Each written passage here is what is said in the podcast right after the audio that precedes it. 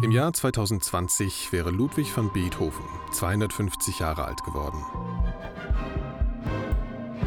Das nehmen zwölf Künstler zum Anlass, sich im Rahmen des Projekts Be Beethoven von Podium Esslingen drei Jahre lang ausgiebig mit den zentralen Zukunftsthemen der Kunstmusik auseinanderzusetzen. Ganz im revolutionären Geist des Jubilars. In diesem Podcast stellen wir die Künstler vor. Be Beethoven. Folge 2. All right. Um, let's get started. Uh, yes. Okay, Moby, stop it. Uh, would you just stop walking around, please? And turn off your phone.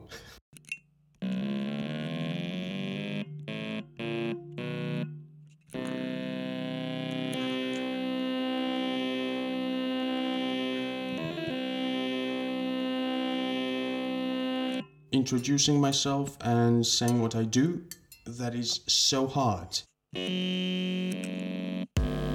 Probably as everyone else, I've been always trying to present myself in the best possible way. But it has never worked out for me. It has always been a total nightmare. I kept talking and talking and talking without putting a dot. But recently I came up with this very short answer, which is My name is Koka. I'm a composer and sometimes I also make strange musical instruments.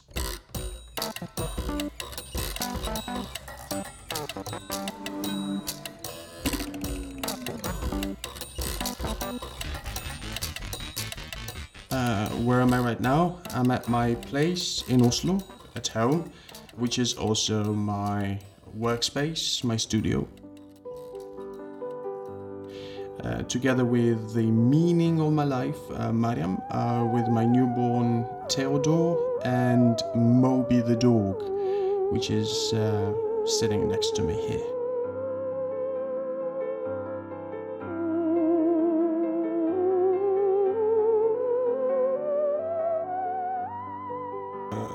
Would I describe my work for someone who does not know it? It is so hard. Um, I would say I'm generally addicted to a creative process. Uh, for many years now, I've been trying to pack all my interests and activities into one term, but without any success. I've received my education as a composer and um, as a performer, instrumentalist, but I don't do any of that in the traditional manner. So I would say I'm trying to keep my workflow as diverse as possible to prevent myself from being bored.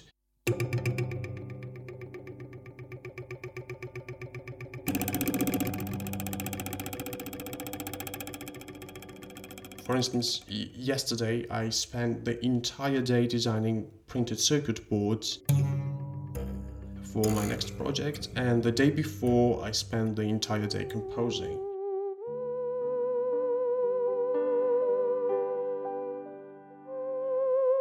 I have a performance in today's, uh, so it's like it's diverse and it's fun. So um, yes, does that make sense?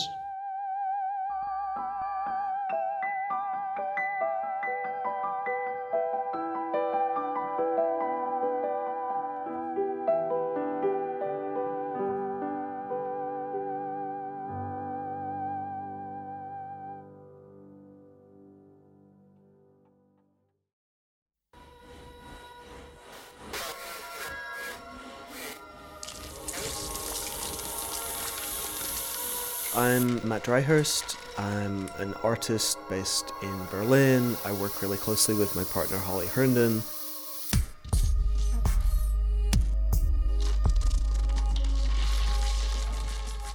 We make albums, we make art pieces, we make software, and we occasionally write and talk about things related to technology, aesthetics, politics, lots of stuff. We do lots of stuff.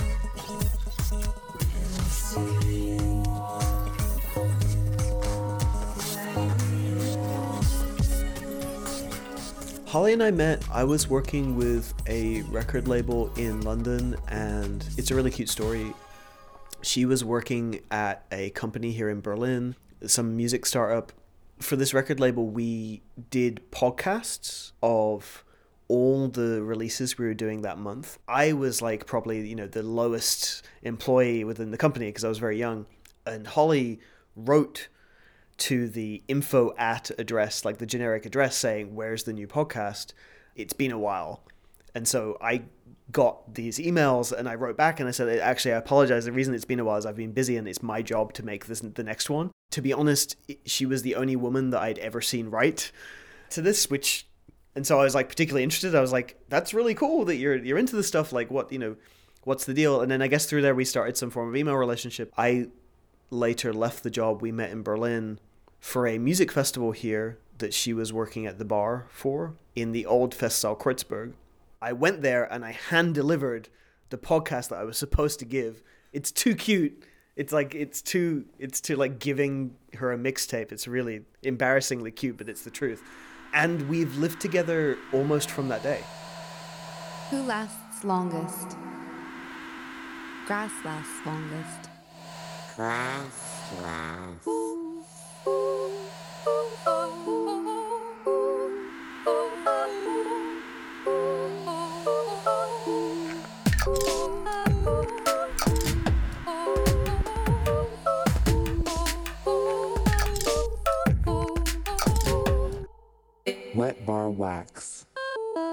So yeah, Holly and I we have a strange yeah a strange working relationship. I mean, I guess we initially when we'd met we were both performing separately in, in different domains. You know, Holly was very involved in noise music and creating kind of small, very primitive instruments to to make weird noises in a live environment. We were in some bands together. We had like a couple of like just very fun live kind of dance music projects together that were again taken from this kind of idea of saying like well how do we make in many cases it was how do we make the live experience different together? I remember there was this one moment where i was working on it was kind of like this data collection patch.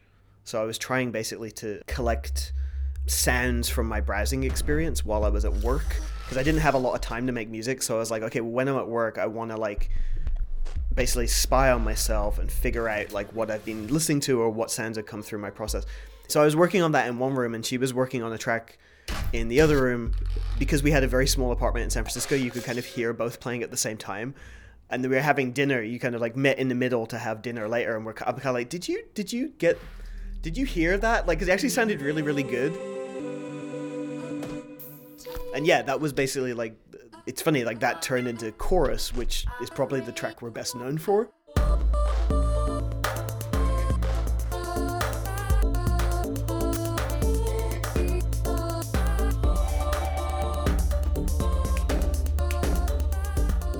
And so from then it became really quite seamless to start making work together and just generally speaking it's like we don't sit down and like write things down in a super specific fashion, but generally we're both kind of working on things that we're curious about, and then we'll come together and in some cases there's no way to combine them. In other ways there's there's really kind of clear ways to combine them.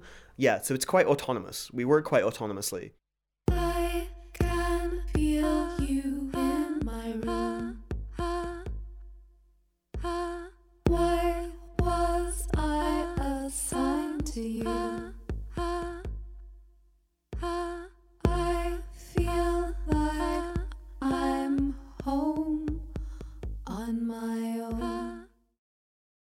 I was raised by a single mother, uh, a piano teacher, a beautiful woman who mm, I think gave me everything I have now.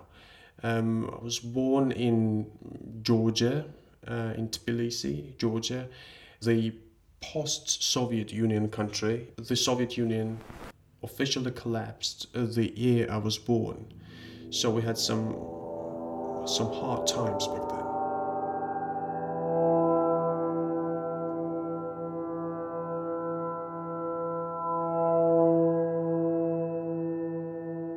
So first went to a music school in Georgia. Then there was the Tbilisi State Conservatoire. I studied violin there. Afterwards, my wife and I we moved to Germany, to Stuttgart. Uh, I studied composition with Marco Stroppa uh, in Stuttgart. Uh, then later, uh, we moved to Norway, to Oslo, and I did my music technology masters here. Afterwards, I've been simply collaborating with different artists, uh, doing a lot of projects, and uh, all this um, logically comes together in what I do right now. Here's the thing um, I have a friend, and we've been joking a lot about this culture of having to become somehow great in the field of art. And within this context, I've been calling him a giant.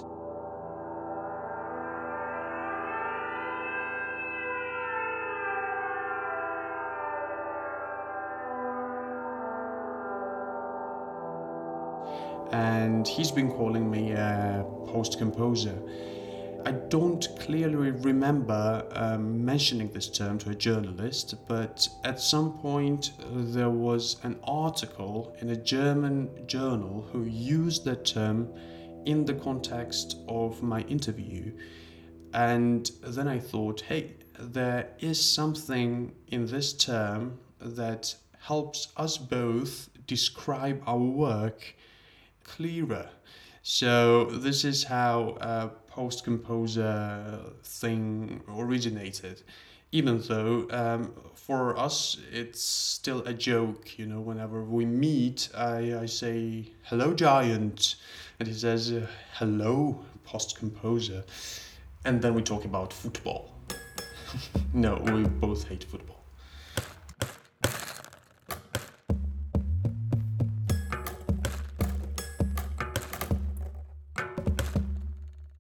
Think for myself and Holly, both our interests have forked off into many different directions that are less kind of loyal to one domain and more loyal to an ethos or a momentum or a spirit you know? And so that's generally why the albums that we might create together or the performances that we might do are not solely concerned with the musical aspect or the placement in some kind of musical musical history it's more about uh, combining elements to be somewhat relevant or culturally interesting related to the moment that they're created in. I'm always less concerned about if someone knows their scales really, really well, and I'm always more concerned of saying, well, in a time and context specific way, is this gesture powerful?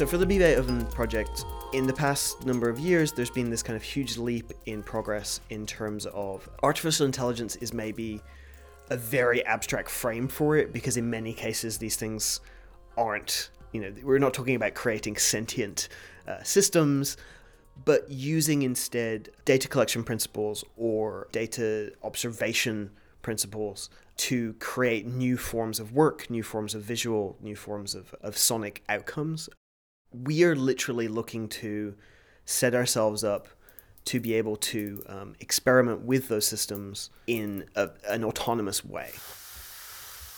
So, the first experiment was to say, can we study and analyze the distinguishing characteristics of Holly's voice, Hi. Hi. spoken and sung, such that Welcome. I could sing into something and we could create somewhat of a hybrid voice about being late between us. for the appointment. I'm so glad you're taking the time to take care of yourself today, though. Yes. Yes. Yeah. It's important, and you deserve it.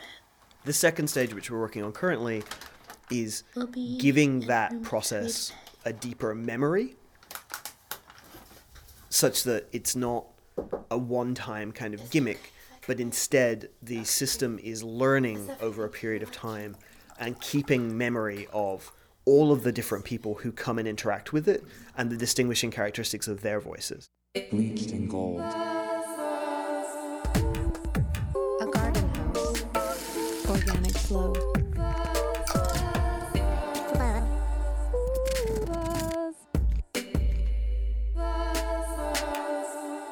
A friendly first.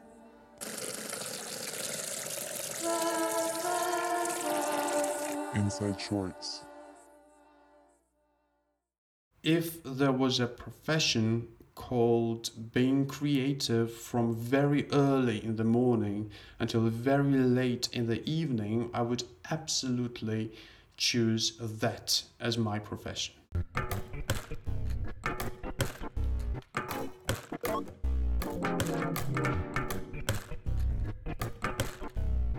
Beat machines, uh, they come from nowhere, uh, really. It's like one day you wake up and say, Hey, I want to make a beat machine. And then you make one.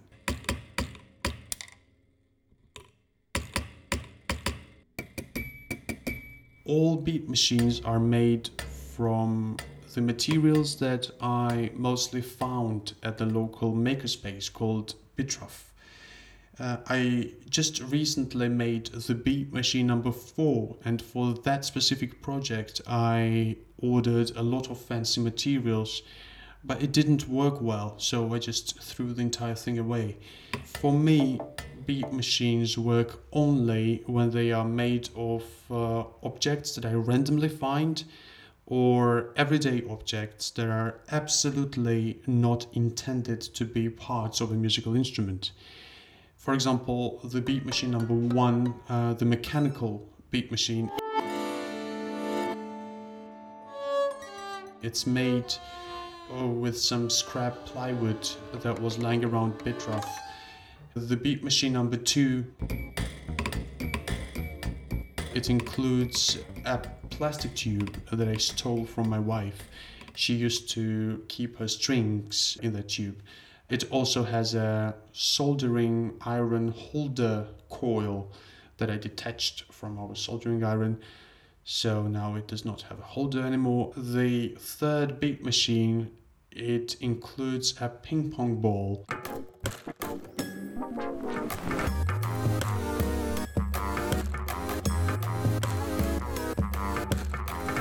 My Be Beethoven project is about making an orchestra interface, a piece of technology that will allow me, a composer, uh, to connect to ensembles of different sizes in real time and participate in performances of my own works. I've always wanted to be a conductor, uh, but as you know, I started off by playing a monophonic instrument, so my um, sight reading and polyphonic skills were never good enough to make me into a conductor. Uh, but at some point, I became quite okay with uh, pushing buttons, uh, twisting knobs, uh, moving faders, and automating stuff. So then I thought, why not make myself a piece of technology that will allow me to replace my electronic sound generators with human instrumentalists? So that's what the orchestra interface is about.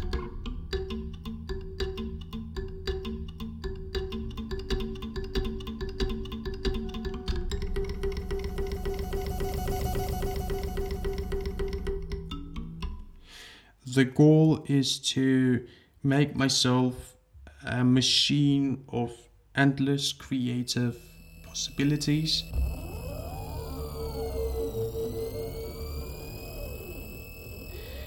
Then to buy myself a suitcase, a hard shell suitcase, to pack all that together, uh, to tour around and perform with different orchestras. That would be the best outcome.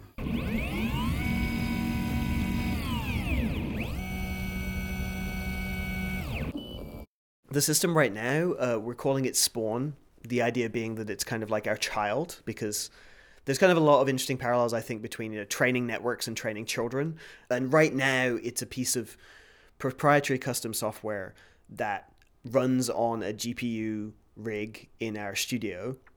And what it does is it allows for us to take sounds, analyze the properties of those sounds and then transfer the style of those sounds over to other inputs. So, you know, I could take, I could train Spawn on the characteristics of your voice and then feed Spawn my voice and somewhat create a hybrid of, of, the two of us. It's producing a lot of sound, and I, I love it because to me, and this will maybe become clearer when you hear the examples, but the, the parallel is when you listen to some of the earliest sound recordings, which are very grainy and very peculiar. Feel my complexion on your face. but also haunting in this way because you can hear in those earliest recordings of sound. Like, I could only imagine how remarkable it must have been to have listened back to those sounds at the time that they were recorded. And you can hear a similar kind of primitive aura around some of these sounds here. That quick beige fox jumped in the air over each thin dog. Look out, I shout, for he's foiled you again, creating chaos. It's not high definition, it's grainy, it's peculiar, but in there it sounds alien. It sounds like the birthing of some kind of a new world. Um, and of course, the original recordings were a birthing of a new world that have since matured into you know whatever we have now, which is insane to think. I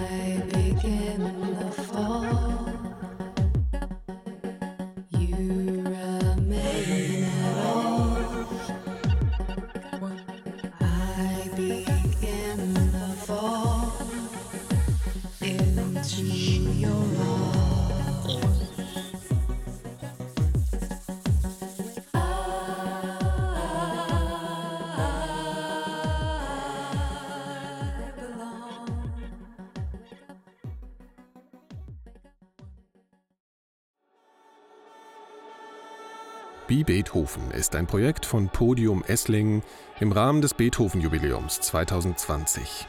Das Projekt wird maßgeblich gefördert durch die Kulturstiftung des Bundes sowie vom Land Baden-Württemberg, der Baden-Württemberg-Stiftung und der L-Bank. Vielen Dank für die Interviews an Koka, Nicolatze, Holly Herndon und Matt Dryhurst. Eine Produktion von 4000 Hertz Studio im Auftrag von Podium Esslingen.